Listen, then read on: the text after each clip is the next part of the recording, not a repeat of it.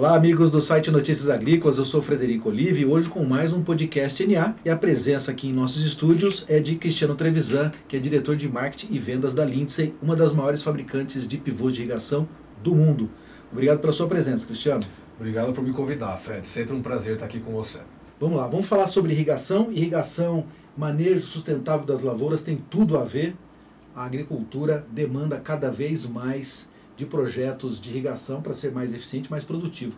Como é que a irrigação hoje está trabalhando né, na agricultura brasileira, na agricultura mundial, para que a gente tenha altas produtividades e uma lavoura cada vez mais eficiente? Fred, essa é uma conversa muito bacana. Dá para a gente passar um dia inteiro aqui conversando sobre isso. Né? Irrigação é um tema que é apaixonante. Eu comecei a minha carreira há mais de 20 anos atrás e passei por algumas empresas de equipamentos agrícolas e eu brinco toda hora sobre isso, né? A gente ficava às vezes gastando anos em melhoria de tecnologia para ganhar um, dois, 3% de melhoria de produtividade, ou melhoria na perda, ou na qualidade de um grão, ou melhoria no processamento de um grão, quando eu trabalhava numa empresa de máquina de, de colheita. Com irrigação você ganha 20, 30, 40% a mais de produtividade. E você consegue produzir em áreas que você não produzia antes também. Porque apesar de, de, tecnologia, apesar das máquinas evoluírem cada vez mais, tecnologia de precisão para depositar a semente no solo, ou para usar um, um, defensivo na quantidade exata, ou um piloto automático guiado por GPS para você manter o paralelismo na linha, sem água, nenhuma dessas coisas vai funcionar. Tá? E o que a gente está percebendo agora no Rio Grande do Sul, né? De novo, os, os produtores rurais gaúchos sofrendo com a estiagem. Exatamente. E a gente sabe que o Rio Grande do Sul tem uma especificidade sobre irrigação bastante complicada, né? Lá já há muito tempo não se promove mais outorgas, não se pode fazer barragem, quer dizer, olha o tamanho né, do benefício que a irrigação pode promover para a agricultura para a gente poder ter alimentos mais baratos, que é isso que a população precisa. E o agricultor precisa de fato investir em tecnologia, mas as, as tecnologias têm que se conversar também. Né? Então você tem tecnologias em cultivares e sementes, tecnologias em máquinas, plantio, colheita, pós-colheita, armazenagem, tecnologia em manejo, e irrigação faz parte disso. Né? Você tem que colocar os insumos, fertilizantes, semente e água para a lavoura poder produzir corretamente. Né? Então, irrigação é, é um insumo importante e que a gente, eventualmente, no passado, a gente nem se preocupava tanto. E agora, por conta dessas questões climáticas, isso tem, tem cada vez mais vindo à tona. Né? E a gente consegue também, com irrigação, ter uma estabilidade de produção maior. Né? Acho que é por isso que irrigação virou é, na última AgriShow, por exemplo, foi a primeira depois da pandemia, o tema irrigação era apaixonante. Né? A gente tinha lá no nosso, no nosso quadrante de, de equipamentos de irrigação, talvez a área mais movimentada da feira, naquela, naquela feira por conta desse momento que a gente vive. Quer dizer, a irrigação, sem dúvida, tem uma demanda gigantesca, mas tem os seus desafios em contrapor é, algumas narrativas de ambientalistas, por exemplo. Como é que vocês trabalham nesse sentido de levar uma informação que seja assertiva, precisa, de benefício da irrigação, porque é, tratar, porque é um equipamento, é um sistema que hoje é tratado pelo agricultor com muito cuidado. Né? O produtor sabe que precisa usar a água de forma racional. Como é que vocês trabalham nesse sentido de combater esse, essas narrativas que é muitas vezes é injusta? Você sabe, Fred, você usou a palavra certa, é informação. É simples assim. A gente, quando começa a, a, entender mais sobre irrigação, começa a entender mais sobre manejo, você percebe, primeiro, que a gente não usa água, né? A água, ela, ela, ela está no ambiente, você captura ela, armazena, irriga e ela volta para o mesmo ambiente. Sim, né? É um ciclo fechado. Diferente de uma indústria que processa água, que vira um resíduo, um efluente, que depois você tem que tratar. A água de irrigação, você não faz nada com ela. Né? Simplesmente você trabalhou objetivamente naquela é, área, né? É, exato. Ela vai pro, ela volta para mesmo para a mesma bacia, né? Que você está é, capturando ela. Uma outra coisa interessante, nós estamos agora gravando esse podcast no começo do ano. É o momento de chuvas. Né? A gente tem chuvas extremamente pesadas nessa época do ano. Quando você armazena essa água e depois você vai usar essa água no momento de estiagem, é a maneira mais racional que você tem para equilibrar a natureza. Então a gente tem agora, principalmente aqui em São Paulo, é, excesso de água, Né? Você tem estados que também tem muito, muita água nessa época do ano. Quem, e que a gente vai. São Paulo é sempre assim, né? Sim. É cíclico, né? A gente fala de chuvas no começo do ano, depois de tempo seco, umidade relativa do ar baixa, falta de água em junho, julho e agosto. Centro-oeste, né? por aí vai. Né? Idem. Então a gente precisa ser mais eficiente em armazenar água que chove né, em momentos distintos durante o ano, não é, Sim. não é, é, a cadência não é igual, né? então a gente armazena quando tem bastante, usa quando tem pouco. E por que que a gente ainda sofre tanto com essa narrativa injusta, como eu coloquei, de ambientalistas, de que nós estamos tirando água do rio para é, colocar na agricultura? Me parece que não faz sentido na realidade a sociedade está tá, tá falando mais sobre isso. Né? Você tem bons órgãos do governo hoje que trabalham muito esses conceitos. Né? A gente tem a Agência Nacional de Águas que faz uma gestão muito boa das informações do Brasil. O agricultor irrigante, eu diria para você, Fred, que ele é muito bem é, escolado para argumentar em relação a isso. Porque o agricultor irrigante ele é talvez o que mais tenha licenças, outorgas, é, documentos, registros, ele tem que fazer tudo muito bem certinho. Fiscalizado. Né? Para conseguir as licenças. Tá? Então, o irrigante realmente ele tem argumentos suficientes para falar quando acontece uma desinformação dessa, porque ele mais do que ninguém sabe o quão legalizado tem que estar a, a, a propriedade dele. E os projetos de irrigação hoje prevêem, e isso, claro, né, com o auxílio do, da, da da, da, do Secretaria das Agriculturas dos Estados, com o auxílio do Ministério da Agricultura, com o auxílio da ANA, Agência Nacional de Águas, existe uma regulamentação muito grande na captação de água, é, independente se é água de superfície, ou poço, ou armazenagem, você tem uma legislação muito bem construída sobre isso. O Brasil, como outras áreas da agricultura, ele é líder na gestão e na criação de regras é, como é que eu posso dizer para você? Depois se dita, sim, sim. Né? Mas o Brasil é líder na construção de, de legislações que sejam alinhadas ao agronegócio.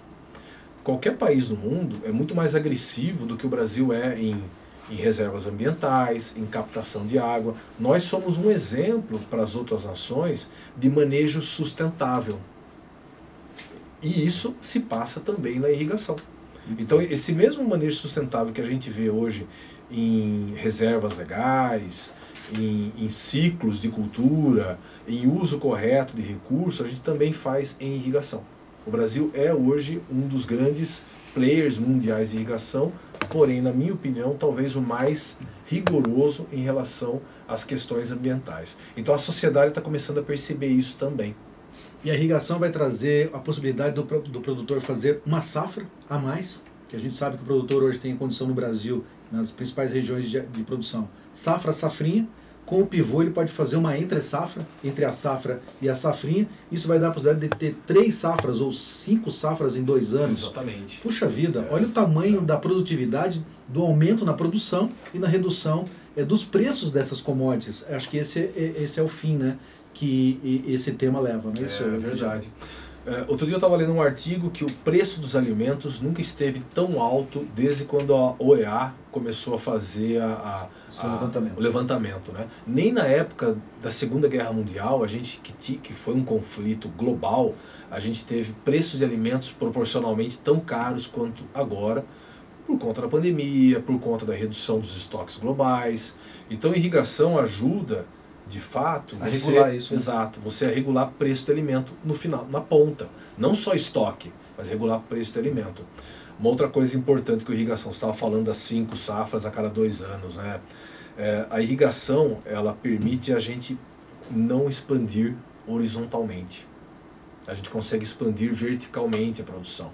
Então, nesse momento principal em que o preço da terra está muito alto, né? Além de você, do agricultor, ter que fazer um investimento muito grande em aumentar o capital dele em terra, em expandir, em comprar, ele não precisa também fazer derrubada. É. Né? Então você consegue é, manter a produção mais alta de maneira vertical. Tá? É isso que está fazendo a gente aumentar a produção, por exemplo, no estado do Rio Grande do Sul, que tem já uma limitação de área. Né? É isso que está fazendo a gente, por exemplo, aumentar a produção, inclusive no Mato Piba, que são áreas que dá para expandir horizontalmente, mas a gente está conseguindo fazer a, o aumento da produção vertical através de irrigação, mesmo nos estados que ainda existe área para abrir. Muito bem. Vamos falar mais sobre isso. A irrigação no Brasil, segundo levantamentos que eu fiz, né, já está desde a década muito, mais forte da a partir da década de 50 para é, cá, né? Então a tecnologia melhorou, né? A tecnologia melhorou, melhorou demais.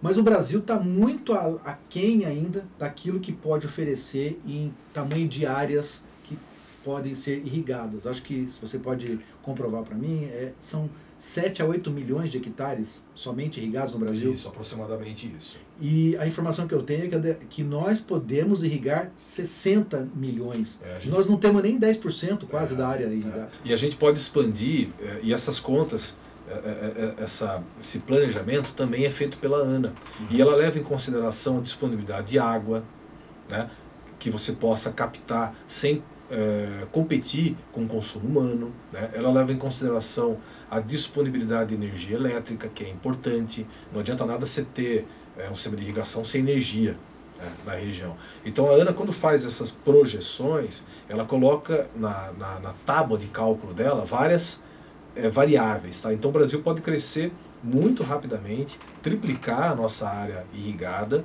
e esse é um trabalho que nós, indústria e agricultores, estamos fazendo ano a ano.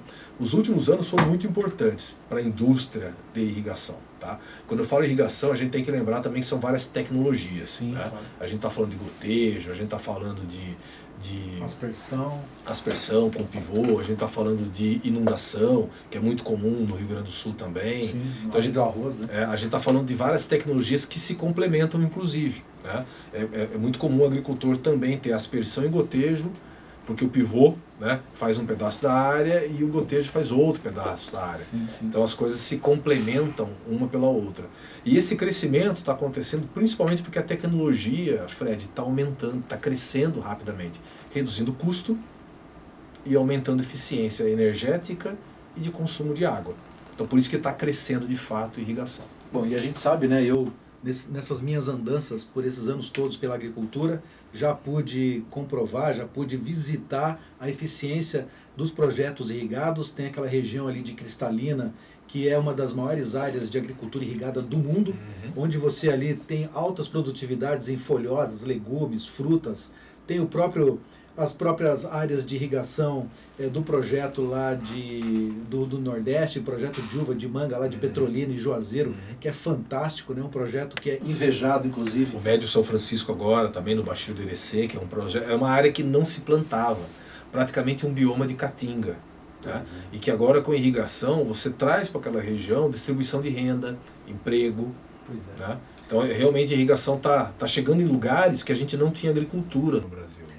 Qual é a porcentagem de aumento de áreas irrigadas por ano na, na, na, sua experiência, nos dados que vocês têm lá na Lindsay?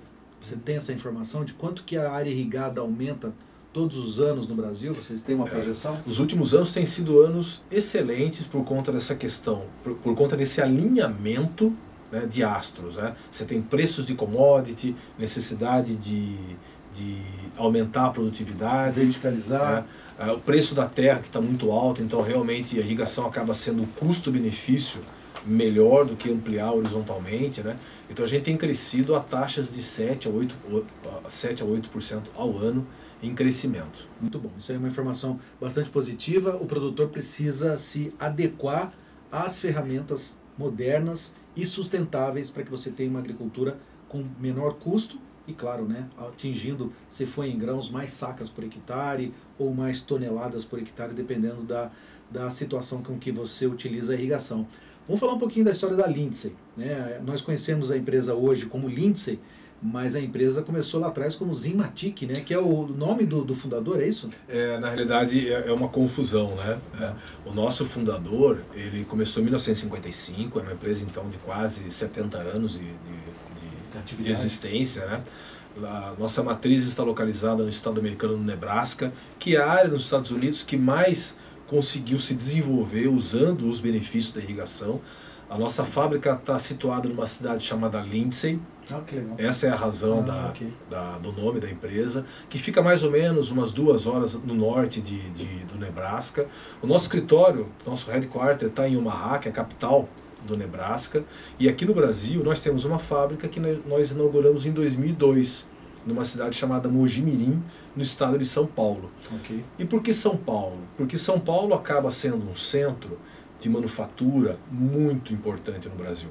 A gente consegue, a nossa fábrica é uma montadora, Fred. Tá. A gente tem ali processos de corte, so, de, é, corte, solda, de chapas e tubos, mas ela agrega, ela consegue aproveitar esse, esse, essa cadeia de suprimentos que a gente tem no estado Sim. de São Paulo de maneira muito eficiente.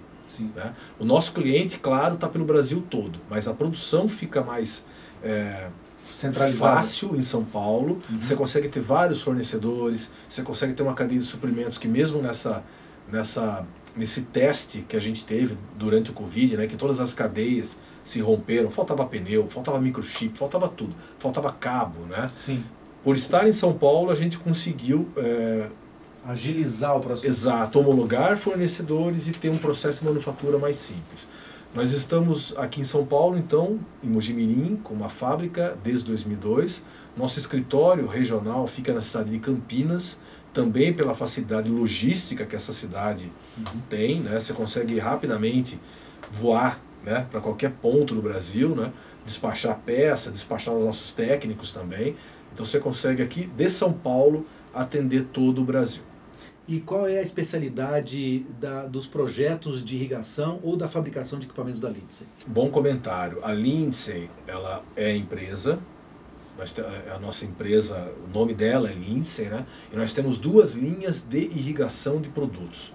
O nosso pivô Zimatic, que são os nossos equipamentos é, ferro, né, a parte aérea do pivô, né, a gente está falando aqui das torres, sistemas de redução, sistemas que fazem o pivô da Lindsay ser uma máquina que tem um, um tempo de vida muito maior do que a gente está acostumado com máquina agrícola, né? Sim. Máquina agrícola a gente sabe que ela tem um período de vida útil que depois aquela a manutenção ela, ela é tão intensa que o custo-benefício não vale a pena mais, né?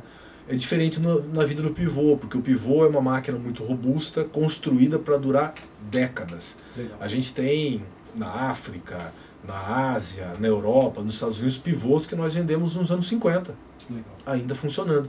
Foram modernizados, você tem ali a troca de sistemas de redução e, e tração mais modernos, né, para serem mais eficientes, mas a estrutura galvanizada está ainda lá. Né? Então são equipamentos que duram realmente por muitos anos. Então o crescimento do mercado de irrigação é muito mais em novos pivôs do que substituição dos equipamentos já existentes. E vocês trabalham somente hoje com os pivôs de irrigação? É, a parte aérea, quer dizer, não, é, não tem outros projetos de é, gotejamento? Como é que vocês estão trabalhando nessa, em todos esses segmentos de, de, de irrigação? A Lindsay produz os equipamentos Zimatic, que são equipamentos, são pivôs de aspersão, porque nós entendemos que esse processo de irrigação é o que traz mais vantagem retorno para o agricultor, porque o custo do metro do hectare irrigado, né, ele é muito mais eficiente. Tá? Então a gente acaba tendo muitos tipos e modelos diferentes de pivôs para fazer irrigação por aspersão. O mais comum, claro, é o pivô central, que faz aquela figura né, do círculo, uhum. mas a gente também tem pivôs laterais. Então, para áreas retangulares, Legal. a gente acaba fazendo também pivôs laterais que tem um movimento contínuo ah, né? okay. é, em cima de uma, de uma trajetória do projeto que a gente faz lateral. Tá? Existem também produtos, por exemplo, é, que a gente não tem aqui no Brasil, que a gente fabrica na Europa, que são, são carretéis de irrigação também. Ah, okay. a, além do, do sistema Zimatic, que é a parte aérea da irrigação, nós também temos a nossa, os nossos serviços FieldNet okay. e FieldNet Advisor. Que é a tecnologia, né? Que é a tecnologia, que é o grande diferencial. É o que faz o pivô, que foi construído lá nos anos 50, ser rapidamente modernizado. Você coloca um painel nele, você troca a inteligência mecânica dele, né? no passado um pivô como eram os sistemas elétricos no passado eram, eram, eram puramente analógicos, né? Você Sim. tinha ali sistemas de contator. Todo dia chaves, tinha que ir lá ligar e desligar. A figura do pivoteiro, né? Sim. Que tinha que ir lá fazer a operação do pivô, calcular o tempo que ele fazia, a, a rota dele na, na lavoura, né? Hoje isso é tudo automático. Né? E a Lindsay sempre foi pioneira nisso por, por conta dessa conexão que ela tem é, com a internet das coisas, com a IoT. Então lá nos anos 90 a Lindsay começou a trazer tecnologias, a primeira rede de pivôs conectada à rede de internet foi da Lindsay, lá nos anos 90. Logo em seguida, a gente criou os aplicativos de celular, quando, quando o iPhone foi criado e, e, começou essa inovação aberta, né? a Lindsay começou a colocar os aplicativos de gestão dos pivôs nos celulares. Então o agricultor não precisa mais estar tá preso no desktop para fazer uma mudança no manejo dele. Ele, pelo aplicativo do celular, ele confere lá a vazão, a lâmina de água, a velocidade, checa se o pivô está irrigando, a distância. Não né? é simplesmente jogar água em cima de uma planta, né? Não é, é isso, né? É, exato, exatamente. A, a, cada planta ela tem uma, um termo técnico, né? ela tem uma evapotranspiração distinta. Então, quando você tem um pivô que tem essa tecnologia, você pode ter na mesma lavoura plantas distintas. Você pode fazer um pedaço do setor com milho, uhum. silagem, Sim. num outro pedaço, uma outra forrageira para o teu gado, se aquele seu pivô estiver fazendo silagem para gado, por exemplo. Sim. Então você tem várias culturas e o pivô automaticamente entende, opa, saí do setor milho e entrei no setor de soja. Olha e ele regula a quantidade de lâmina de água em função da evapotranspiração na etapa da planta. Porque a água, a planta, ela também precisa de quantidades de águas diferentes e momentos diferentes. Não é a mesma lâmina d'água na germinação.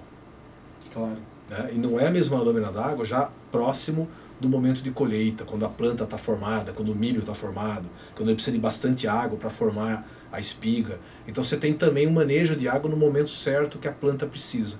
Então e isso a, a irrigação e a quantidade faz. também que tem no solo também. Se o solo está úmido, você tem menos, menos necessidade de água também na, na parte aérea. É, e, aí, e aí que o FieldNet realmente mostra a sua vantagem, porque o FieldNet, na versão Advisor, ele toma a decisão para você. Olha só. O FieldNet Advisor, ele sabe, ele fica capturando da, da, dos nossos parceiros de meteorologia uhum. as condições climáticas da região. Uhum. Então ele sabe a umidade, sabe a evapotranspiração, sabe que tipo de lavoura que está debaixo do pivô, então ele sabe a demanda por lâmina da água. E aí ele calcula, por exemplo, uma frente fria chegando com uma previsão de tantos milímetros de água no próximo dia. É, automaticamente ele já faz o ajuste da lâmina. Olha só. E aí é, você economiza os dois principais recursos, né? eletricidade ah, e água. Né? Cara, é sensacional isso. Isso quer dizer então que os pivôs de irrigação também já são autônomos? Dá para dizer sim, a, a, inteligência artificial né, já acontece no, nos pivôs. Isso é só o começo, Fred. A gente tem a gente tem muita coisa chegando por aí. Essa mesma telemetria que a gente vê em máquinas agrícolas, em carros autônomos, a gente já vê essa telemetria em pivô também. E tem muita coisa nova chegando, né? Porque a, a a tecnologia se desenvolve muito rápido. Né? Bom, e falando do que vem por aí, né, o que, que você poderia já nos dizer em relação às inovações que o setor de irrigação vai trazer para o manejo da agricultura?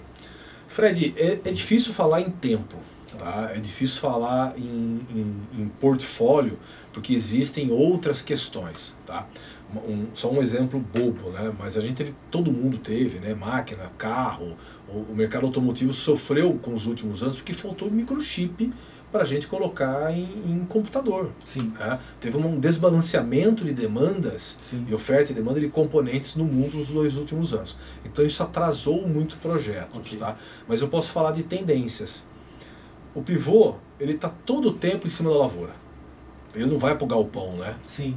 Ninguém guarda um pivô, né? Pois é. Nem de dia nem de noite. Né? Então o pivô, ele, não, ele vai deixar de ser só um chassi tá. né, que segura lá os aspersores e que derrubam água, né, que despejam água na lavoura. Em algum momento aquele chassi vai virar um varal de tecnologia. Outras coisas vão ser penduradas além dos aspersores no pivô. Eu já estive nos Estados Unidos e já vi um pivô fazendo a pulverização da é, A gente já faz isso, né? A gente já tem fertirrigação, né? Então cada vez mais você vai ter outras tecnologias aproveitando esse chassi que está pendurado lá, que está na lavoura, que ninguém tira de lá, porque está fixo lá, né? Agregando novas tecnologias. É, pode plantar, pode colher. Exato. em, em vez de você, é, por exemplo, contratar uns, imagem de satélite para olhar a, a, O pivô pode fazer o, o rastreio. pivô pode fazer o rastreio. Que legal. Né? O pivô, a saúde do pivô também pode ser controlada. A gente está falando, por exemplo, tendências, né? do uhum. mesmo jeito que os carros hoje em dia uhum. Eh, avisam que o nosso pneu precisa ser calibrado, uhum. o pivô também vai começar a avisar que o pneu vai ser calibrado e você vai poder fazer uma manutenção preventiva na hora certa. Para né? que ele consuma menos eletricidade no momento da, da, da sua carga. É, então, essa tecnologia embarcada, essa telemetria, realmente essas tendências vão ser cada vez mais aceleradas por conta dessa tecnologia que está vindo muito rápido, né? E para e a, a, motorização do pivô, a gente sabe que tem a eletricidade, tem a combustão. Uhum. Agora a gente está vendo projetos também de é, placas Solar, né? fotovoltaicas né? para tocar. Como é que vocês estão lidando com isso? Bom, ainda existem algumas contas que não fecham, tá, Fred? Isso é importante a gente falar sobre isso. Okay. É, como eu disse para você, a tecnologia avança rápido e à medida que a escala vai aumentando, o custo vai caindo. Tá. Do mesmo jeito que carro elétrico ainda não é competitivo quando comparado a carro a combustão, né? É, a gente ainda não consegue que algumas contas fechem para você não ter um pivô 100% solar. Tá, né? okay. E também tem a questão, no Brasil, a gente tem uma disponibilidade de sol, de luz, que é importante para a planta também, Sim. muito grande. Okay. Então a gente precisa é, tomar cuidado né, com alguns uh, assumptions que a gente faz, porque ainda o custo-benefício não fecha. Tá. tá?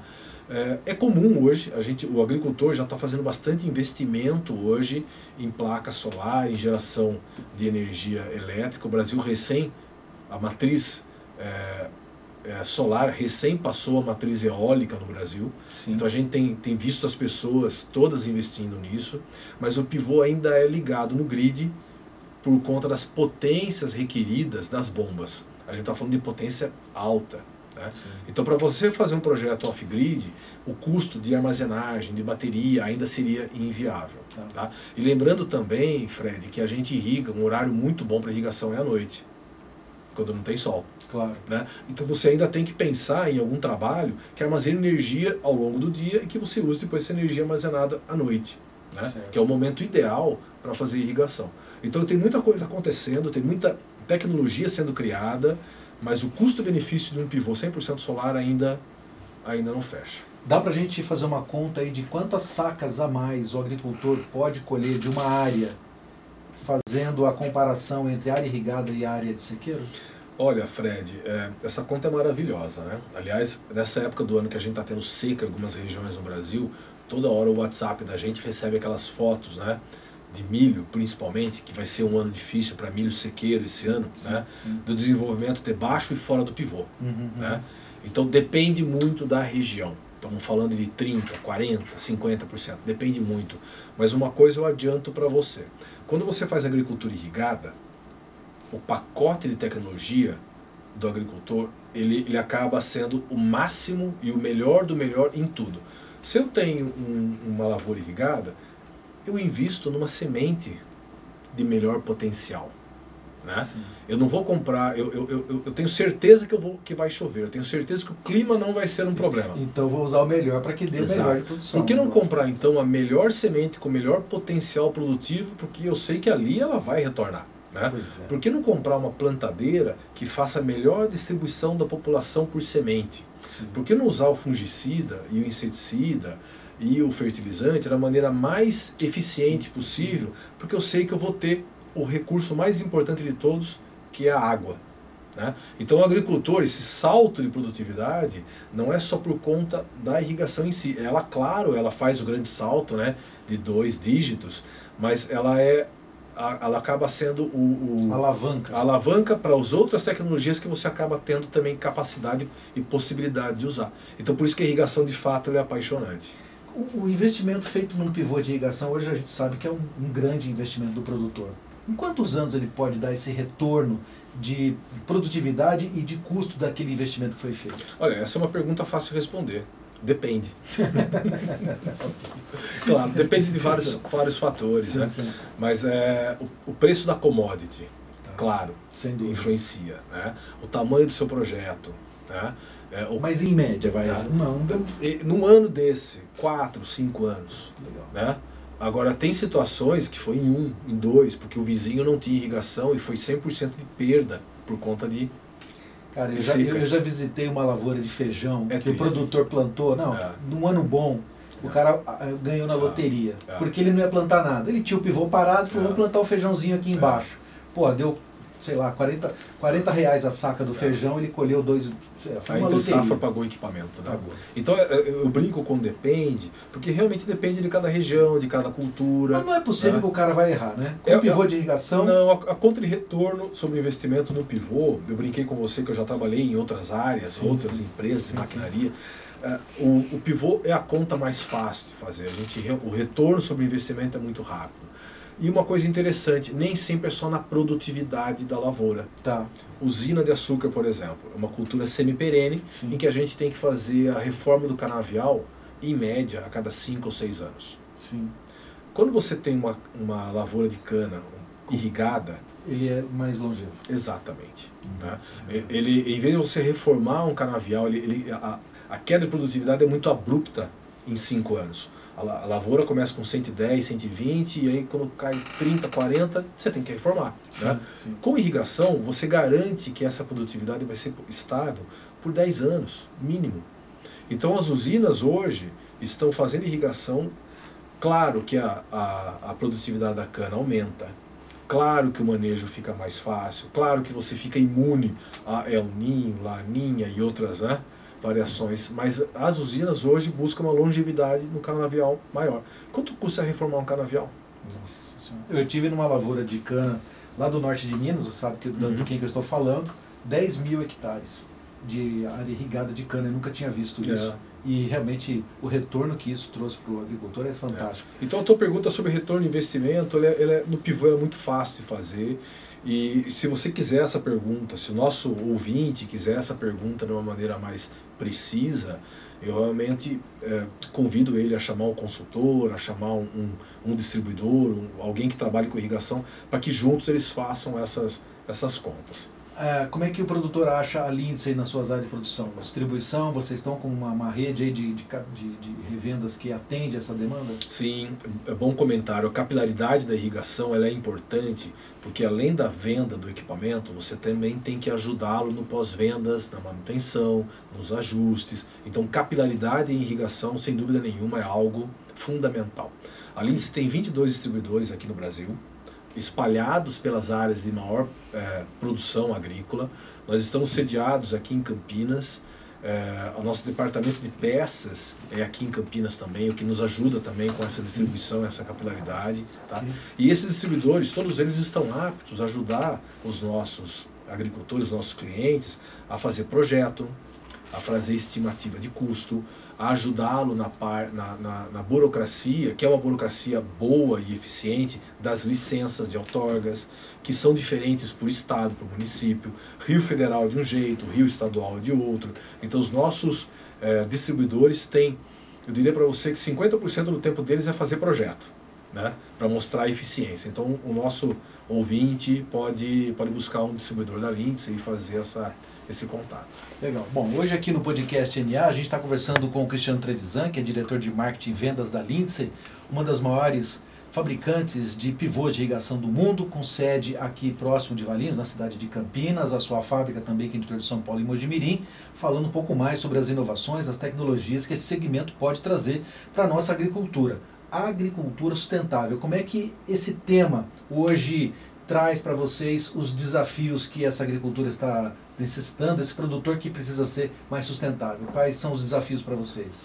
Sem dúvida nenhuma, economia de recursos. Sustentabilidade é a nossa, a nossa, a, é a nossa missão na Lindsay. Né? Nós, nós ajudamos o agricultor a usar menos recursos que são críticos, água e energia elétrica. Então toda a nossa engenharia, as nossas estratégias, as, as empresas que a gente se associa, elas, elas têm que ter esse mesmo DNA. Né? O que, que a gente faz para usar menos água, menos energia?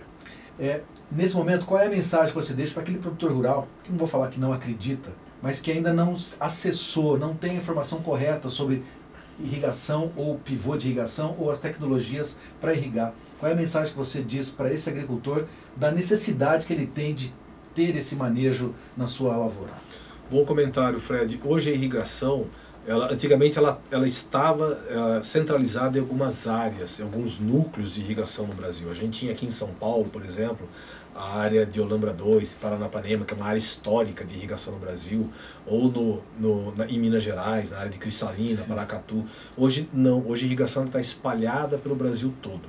Tá? A gente tem polos de irrigação no Paraná, que é um estado que tem um regime de chuvas bom, em Santa Catarina, no oeste catarinense, no Rio Grande do Sul, que é um estado já tradicional de irrigação. Eu convido o agricultor a conhecer a tecnologia, a buscar um vizinho, um irrigante, algum conhecido da associação dele, a buscar e entender como é que é o manejo.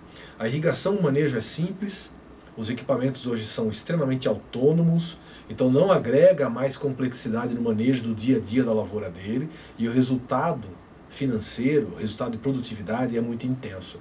Então convido o agricultor que quer conhecer mais sobre irrigação, que ele procure na região dele mesmo algum irrigante para conhecer mais sobre isso. Bom, então hoje nós tivemos aqui a presença de Cristiano Trevisan, que é diretor de vendas e marketing da Lindsay, um dos maiores fabricantes de pivôs de irrigação do mundo, trazendo mais conhecimento, mais informação sobre esse manejo moderno das agriculturas, um manejo sustentável, utilizando a água de forma racional e trazendo mais produtividade às lavouras, não é isso, né? Obrigado, obrigado pela oportunidade, Fred. Se precisar, me convide de novo. Tamo junto.